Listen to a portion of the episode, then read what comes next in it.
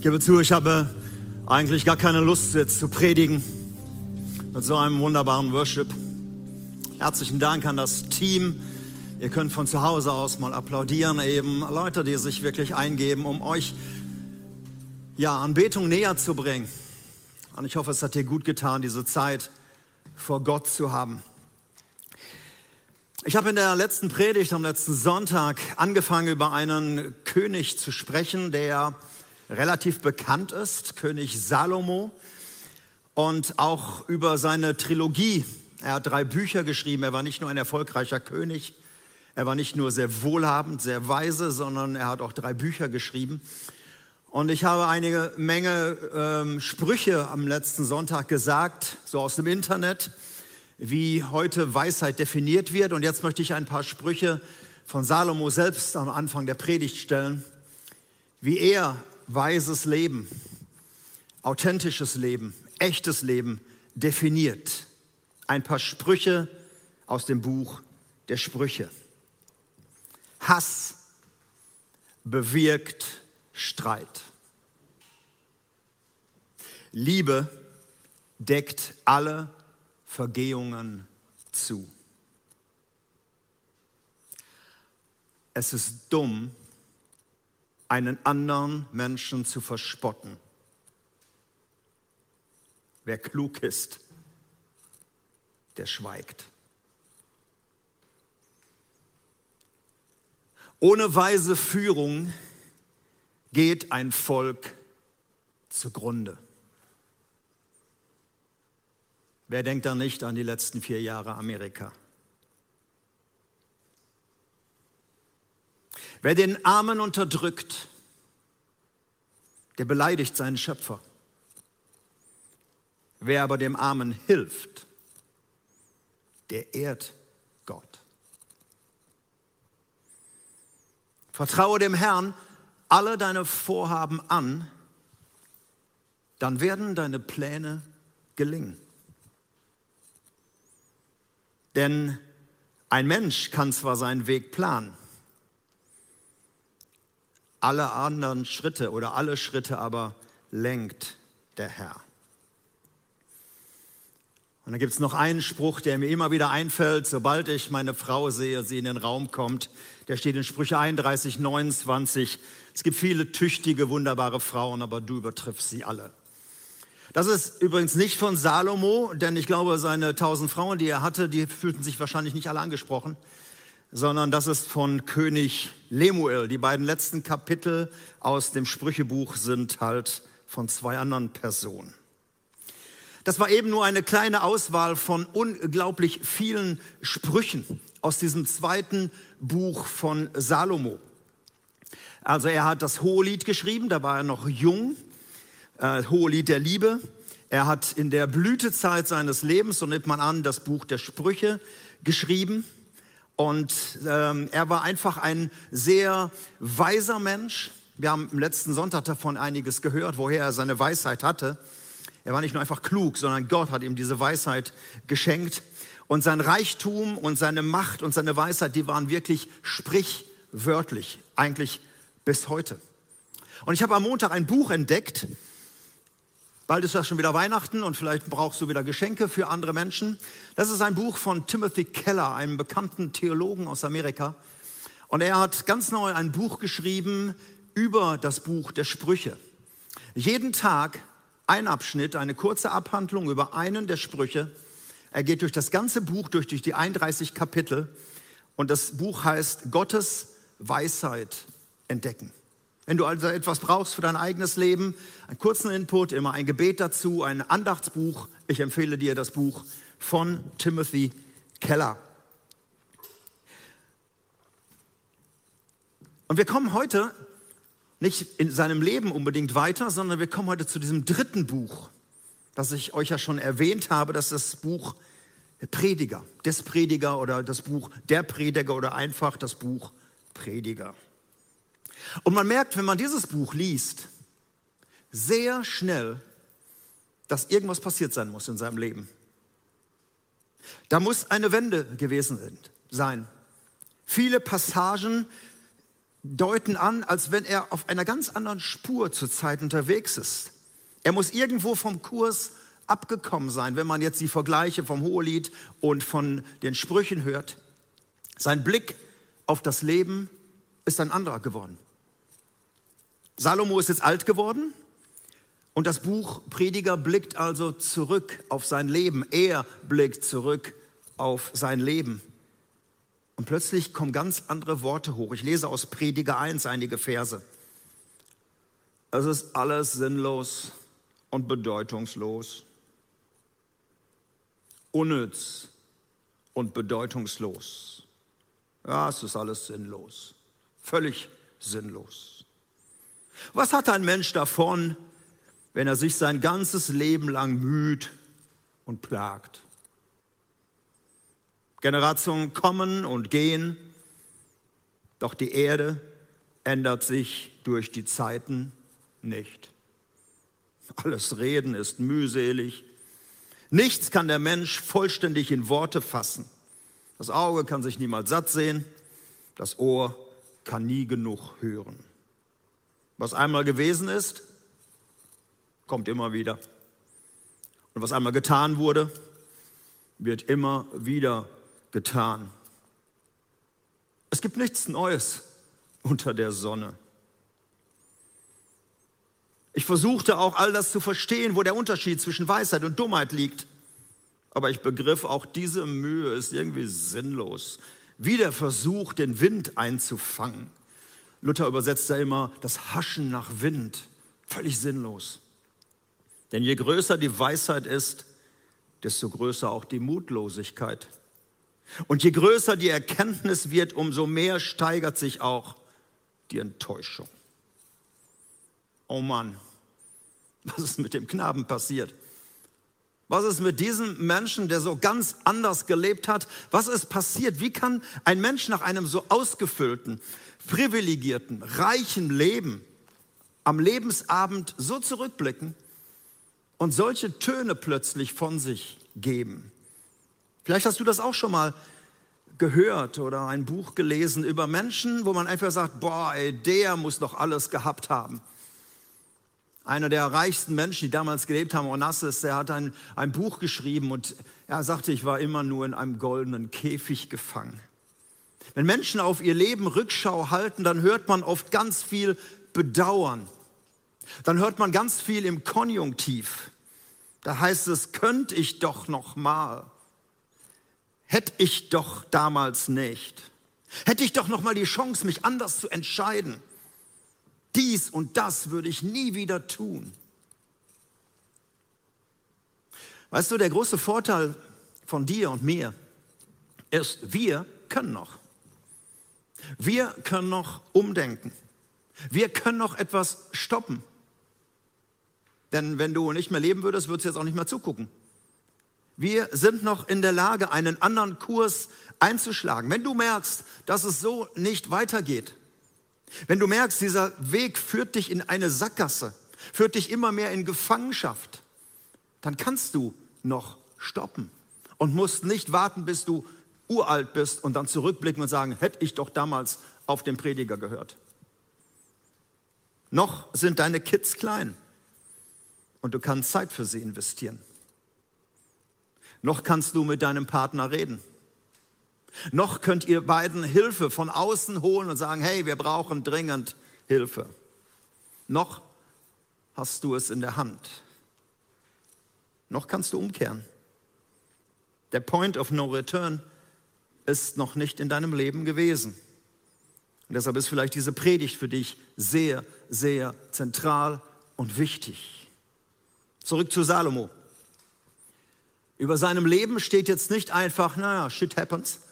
Das passiert nun ab und zu mal. Nein, der Mann war direkt von Gott persönlich angesprochen worden. Nicht nur am Anfang seines Lebens als König, wo Gott im Traum ihm erschienen war und hat gesagt, hey, was willst du haben von mir?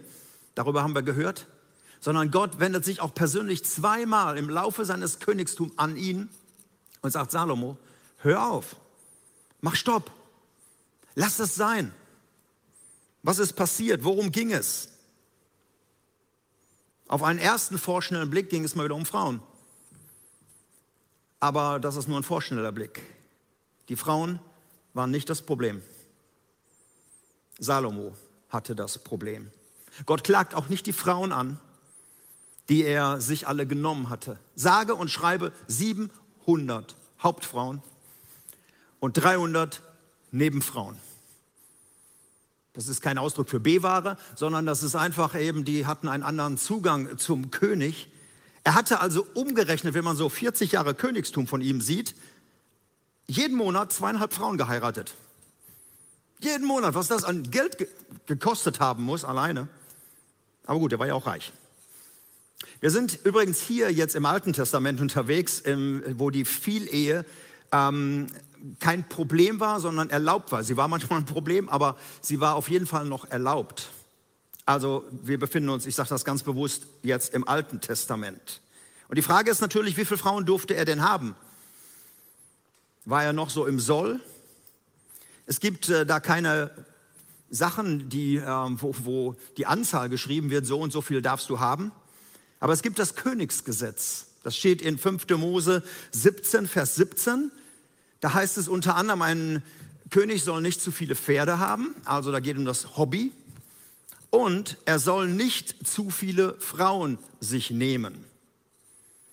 Du sagst vielleicht, ja, 1000 ist ja noch nicht zu viel, aber für ihn war es das zu viel. Manchmal ist auch eine zu viel. Ein König Neachim, ein König Ahab, der hatte nur eine Frau, die Isabel, und das war eine zu viel, die ihn verführt hat zum Götzendienst. Nein, es ging um Salomo. Salomo mochte zwei entscheidende Fehler im Leben, wo er auf dem Kurs, vom Kurs abkam. Er holte sich einmal viele Frauen aus dem Ausland, da werden wir gleich noch was von hören, und das hatte Gott generell verboten. Und das Zweite, er ließ diesen Frauen ihren Glauben.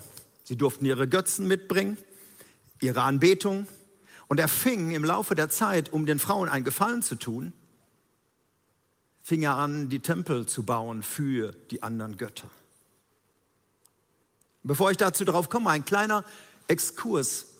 Einer der Gründe, warum Gott sich das Volk Israel damals gewählt hat, lange vor Salomo, war nicht, weil er die anderen Völker nicht mochte, sondern weil er ein Volk haben wollte, das demonstrativ zeigen sollte, was es heißt, unter der Herrschaft Gottes zu leben.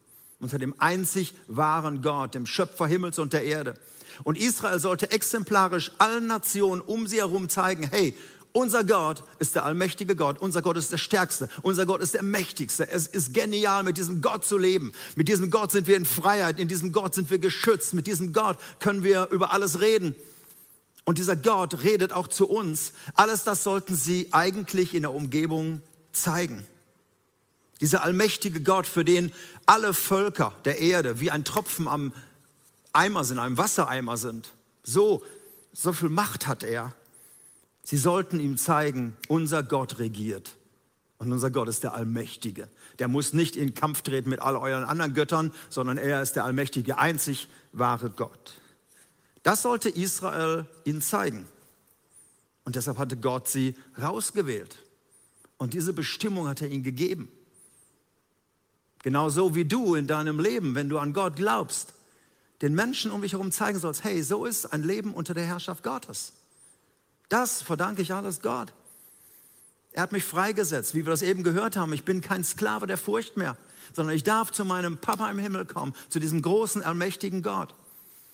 Auch wir sollen das durch unser Leben zeigen, einer Umgebung, die halt nicht mit Gott lebt. Jahrhunderte nach Salomo kam ein König an die Macht, ein babylonischer König, das war damals eine Weltmacht.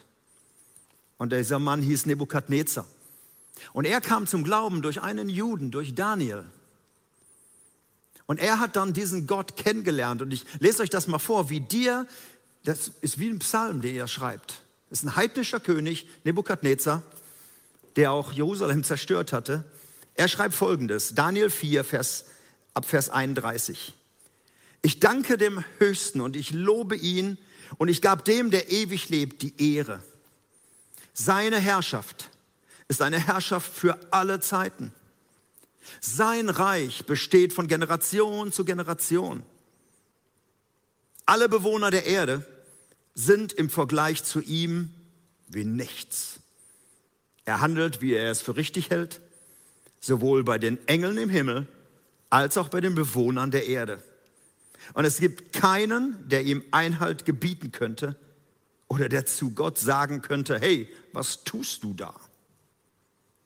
So betet ein heidnischer König, ein babylonischer Weltenlenker, der zum Glauben an diesen Gott der Juden gekommen war und plötzlich merkt, es gibt nur diesen einen Gott. Salomo hätte das seinen Frauen beibringen sollen. Jedem, den er geholt hat, jede Frau, die er zu sich an den Palast geholt hat, er hätte mit ihnen einen Glaubenskurs machen sollen. Im Tempel, so einen richtigen Glaubensgrundkurs vom lebendigen Gott erzählen. Und dann hätten sie all ihre mitgebrachten Götterfiguren irgendwann bei eBay Kleinanzeiger reingesetzt und hätten gesagt, hier irgendeine Gott, Gottesfigur zu verscherbeln, weil sie hatten den lebendigen Gott kennengelernt. Aber stattdessen lesen wir, was er stattdessen gemacht hat. Und das ist ein Text, den ich jetzt lese, der das ganze Drama seines Lebens zeigt. Wir haben im Hinterkopf, was er alles gehabt hat, was Gott alles in sein Leben gelegt hat. Und dann lesen wir 1. Könige 11, 1 bis 10. König Salomo lebte, liebte viele ausländische Frauen. Außer den Töchtern des Pharaos heiratete er noch Frauen aus Moab, Ammon, Edom, Sidon und aus dem Volk der Hethiter. Das waren die Völker, von denen der Herr seinem Volk ganz klar befohlen hatte, lasst euch nicht mit ihnen ein, denn sie würden euch dazu verführen, ihre Götter anzubeten. Doch Salomo hatte eine Vorliebe für sie. Er hatte 700 Frauen und 300 Nebenfrauen und sie beeinflussten sein Herz. Und als Salomo dann alt geworden war, und in der Zeit sind wir, hatten seine Frauen ihn so weit gebracht, dass er ihre Götter anbetete. Er vertraute nicht länger allein auf den Herrn, seinem Gott, wie sein Vater König David es getan hatte. Salomo betete Astarte an, die Göttin der Sidoniter, und Milkom, den abscheulichen Gott der Ammoniter. Und so tat Salomo etwas, was dem Herrn missfiel. Und er hielt sich nicht mehr ausschließlich an den Herrn, wie sein Vater David es getan hatte. Das tat Salomo für alle seine ausländischen Frauen die ihren Göttern Weihrauch verbrennen und opfern wollten. Und der Herr wurde zornig über Salomo, weil sein Herz sich vom Herrn, dem Gott Israels, abgewandt hatte, obwohl er ihm zweimal erschienen war. Er hatte Salomo eindringlich davor gewarnt, andere Götter anzubeten. Doch Salomo hörte nicht darauf. Freunde, es ging bei dieser Sache um Götzenkult nicht um eine harmlose Sache. Nicht darum, dass man irgendeiner kleinen fetten Steinfigur da einen Knicks morgens vormacht und einen Keks hinlegt, damit die sich beruhigt, sondern dahinter stecken immer dämonische Mächte bis heute. Götzendienst lehrt das Neue Testament ist Dämonendienst. Dahinter stecken Kräfte. Später mussten die Eltern in Israel diesen Götzen Anbetung bringen. Sie mussten ihre Kinder teilweise verbrennen lassen. Die Erstgeburt wurde geschlachtet und verbrannt für diese scheußlichen Götter der Ammoniter, von Moloch und wie sie alle hießen. Und auch nach Salomo kam dieser Götzenkult. Er hat die Türen geöffnet. Und eigentlich bis zur Verschleppung durch die Assyrer und die Babylonier war Israel einfach nicht mehr in der Lage, sich von diesen Götzen zu ähm, fernzuhalten. Manchmal einige Könige haben es geschafft, sie nochmal rauszudrängen, aber meistens kam es sofort wieder rein. Man sieht in dem, seinem Leben eine richtige Abwärtsspirale. Erst hängt er den Frauen an, dann wird er von ihnen beeinflusst. Gott spielt zwar noch eine Rolle, aber nicht mehr die entscheidende Rolle. Und dann steht da und sie neigten sein Herz den anderen Götzen zu. Das war das, der Verstoß gegen das höchste Gebot, was Gott gegeben hatte. Du sollst den Herrn, deinen Gott, lieben von ganzem Herzen, mit all deinen Kräften, mit all deinem Verstand, mit allen Emotionen, mit allem, was dich ausmacht.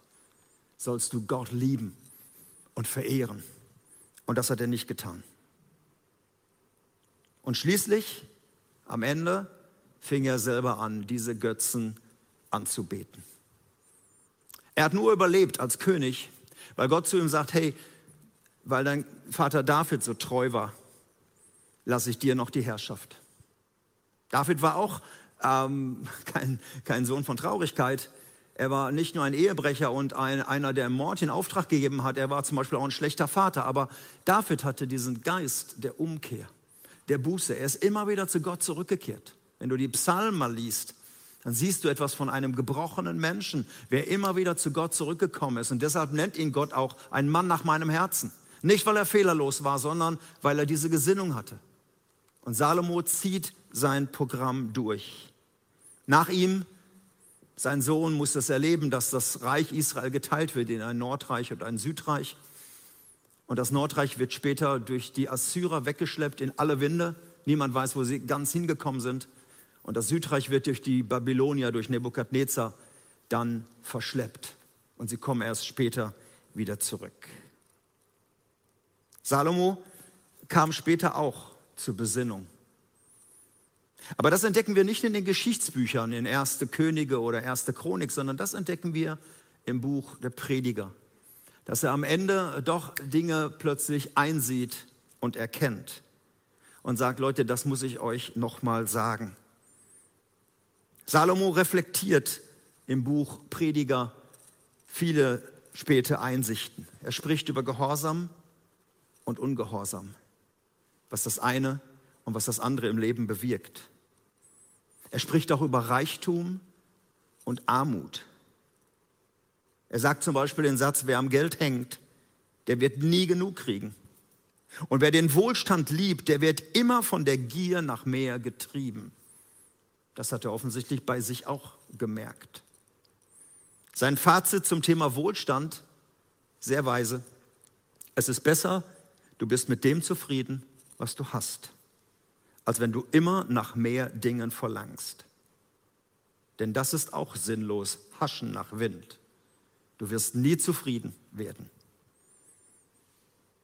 Eine weitere Erkenntnis am Ende seines Lebens steht in Prediger 3, die Verse 11 bis 13. Gott, so sagt Salomo, hat allen auf dieser Welt im Voraus seine Zeit bestimmt.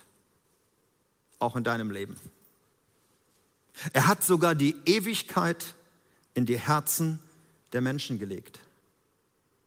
By the way, das ist der Grund, warum bis heute die Menschen auf der Suche sind nach der verlorenen Heimat, nach Ewigkeit. Das ist in ihnen drin. Der Mensch kann noch so viel haben, er kann noch so, so viel erreicht haben, er bleibt auf der Suche. Wie Augustin, der Kirchenvater, das einmal gesagt hat, das Herz des Menschen ist unruhig in sich selbst, bis es zur Ruhe kommt bei Gott, bis ein Mensch wirklich da eintaucht, wo er hingehört. Und Salomo sagt, das hat Gott schon von Anfang an in die Herzen von Menschen gelegt. Übrigens bis heute. Aber die Menschen sind nicht in der Lage, so schreibt er weiter, das Ausmaß des Wirkens Gottes zu erkennen. Sie durchschauen weder, wo es beginnt, noch wo es endet. Und dadurch wurde mir klar, dass es das Beste für den Menschen ist, sich zu freuen und das zu genießen, was der Mensch hat. Denn es ist ein Geschenk Gottes, wenn jemand essen und trinken kann und sich über die Frucht seiner Arbeit freuen kann. Und ganz am Ende des Buches, quasi auch am Ende seines Lebens, da schreibt er im letzten Kapitel, Prediger 12, Vers 13, folgendes. Als Ergebnis all meiner Gedanken, also er schließt es so richtig so wie so eine Art Nachwort. Das Ergebnis dieser ganzen Gedanken will ich dir folgendermaßen mitgeben. Bring Gott Achtung Ehrfurcht entgegen und tu das, was er in seinen Geboten fordert. Das gilt für jeden Menschen. Für einen König wie für einen Angestellten. Für einen Sklaven wie für einen Fürsten. Es gilt für jeden Menschen. Bring Gott Ehrfurcht entgegen und tu das, was er in seinen Geboten sagt. Damit möchte Salomo sagen, ey Freunde, Gott weiß Bescheid. Unser Leben liegt in seiner Hand. Es ist blödsinnig, ihm wegzulaufen. Es ist blödsinnig, das selbst in die Hand zu nehmen. Wir können unsere Pläne machen, aber Gott lenkt doch die ganzen Schritte. Am Ende kommt er also zu der Erkenntnis, was er auch schon in den Sprüchen gesagt hat. Weise wird ein Mensch dadurch, dass er Ehrfurcht vor Gott beginnt. Da fängt erstmal alles an. Aber dann bekommt der Mensch einen Blick für das Entscheidende. Denn Gott sieht nicht nur unser Leben, unser kleines Leben, unsere 60, 70, 80 oder 100 Jahre. Vielleicht wirst du auch 120, sei dir gegönnt. Aber Gott sieht die Ewigkeit, dass ein Mensch vor ihn tritt. Und dann ist die Frage, Mensch, wie hast du dein Leben gelebt? Ich habe mich gefragt, welchen Nagel möchte ich mit diesen beiden Predigten einschlagen? So dieses The One Thing. Was ist dran für mein Leben? Was ist dran für dein Leben? Und ich gehe nochmal zurück in die Sprüche. Da gibt es einen Vers, der ist so fast der zentralste Vers des ganzen Alten Testamentes. Der steht in Sprüche 4, Vers 23. Salomo hat ihn geschrieben, zu einer Zeit, wo er noch dachte, bei ihm ist alles in Ordnung. Sprüche 4, Vers 23. Vor allem anderen Wörtlich übersetzt heißt das vor allem anderen. Vor allem anderen behüte dein Herz, denn dein Herz beeinflusst dein ganzes Leben. Luther sagt, hey, aus deinem Herzen quillt dein Leben. Da steht im Hebräischen das Wort behüte, bewache schütze. Das ist wie so ein Soldat, der irgendwo vorsteht und etwas zu bewachen hat. Und wenn er es mit seinem Leben zu bewachen hat, bewache dein Herz, die zentrale Einheit deines Innenlebens. Denn was da regiert, was da letzten Endes ähm, herrscht in deinem Innenleben, das beeinflusst dein ganzes Leben. Das fängt an, dein Denken zu beeinflussen, das fängt an, deine Worte zu beeinflussen, deine Handlungen, wie immer du lebst wie immer du mit Menschen umgehst. Es gibt ein Lied, ein Lobpreislied der neueren Art, das lautet, sei du der Mittelpunkt in meinem Leben. Sei du der Mittelpunkt in meinem Herzen. Ich gehöre dir. Das ist eines der besten Dinge, die ein Mensch beten kann. Gott, bleibe du, sei du Mittelpunkt. Das war am Anfang bei Salomo auch. Und dann hat er den Blick weggewandt zu den anderen. Bewahre dein Herz. Unsere Götter heißen heute vielleicht Stolz, Hochmut. Es gibt auch negative Götter wie Bitterkeit, Neid und Habsucht, Unzufriedenheit, Geltungssucht. Wenn diese Kräfte anfangen in dir zu wirken, dann quillt aus deinem Leben nicht mehr Leben oder aus deinem Inneren quillt nicht mehr Leben, sondern eben Bitterkeit, oder neidisches Reden, neidisches Denken. Deshalb, Gott bittet Menschen, das ist ein Wort auch aus dem Alten Testament, gib mir dein Herz. Gib es mir, stell es mir zur Verfügung, denn wenn ich dort regiere, wenn ich dort herrsche, wird Leben rauskommen. Leben, was auf Ewigkeit hin angelegt ist. Wer so ein Leben hat, der ist reich egal wie die äußeren Umstände sind. Auch wenn du in der dritten oder vierten Welt leben solltest.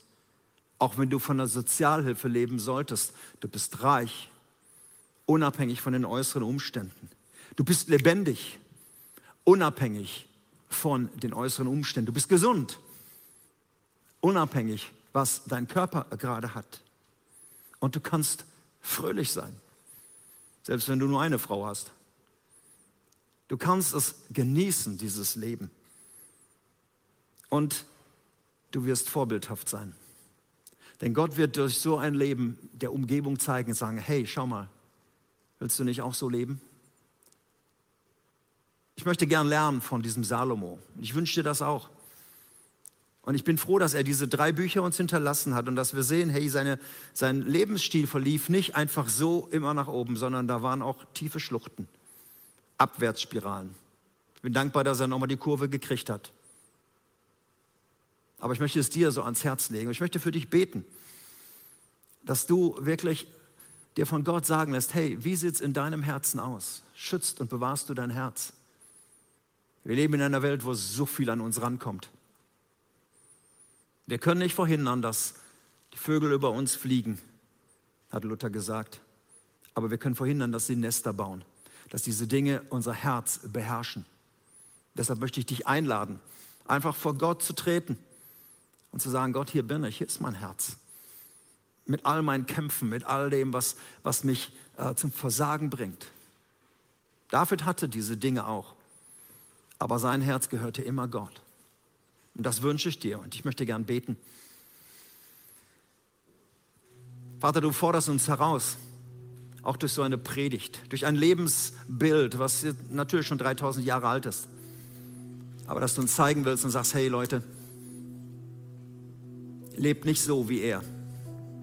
Er hat das ganze Kapital, was er bekommen hat, letzten Endes in Sand gesetzt durch seine falschen Entschlüsse. Und Vater, ich bete für die Menschen jetzt, die zuschauen dass du ihnen hilfst, auf ihr Leben zu blicken und zu sagen, hey Gott, ich will dich zurückhaben. Ich lade dich ein, hier ist mein Leben, hier ist mein Herz, hier, ist, hier bin ich. Ich möchte meine Ehe, ich möchte mein, mein Vater da sein. Ich möchte mein Leben vor dir gestalten. Sei du Mittelpunkt in meinem Leben. Und ich darf dir das zusagen, hey, so ein Gebet erhört Gott. Und es ist eines der besten Gebete, was du je beten konntest.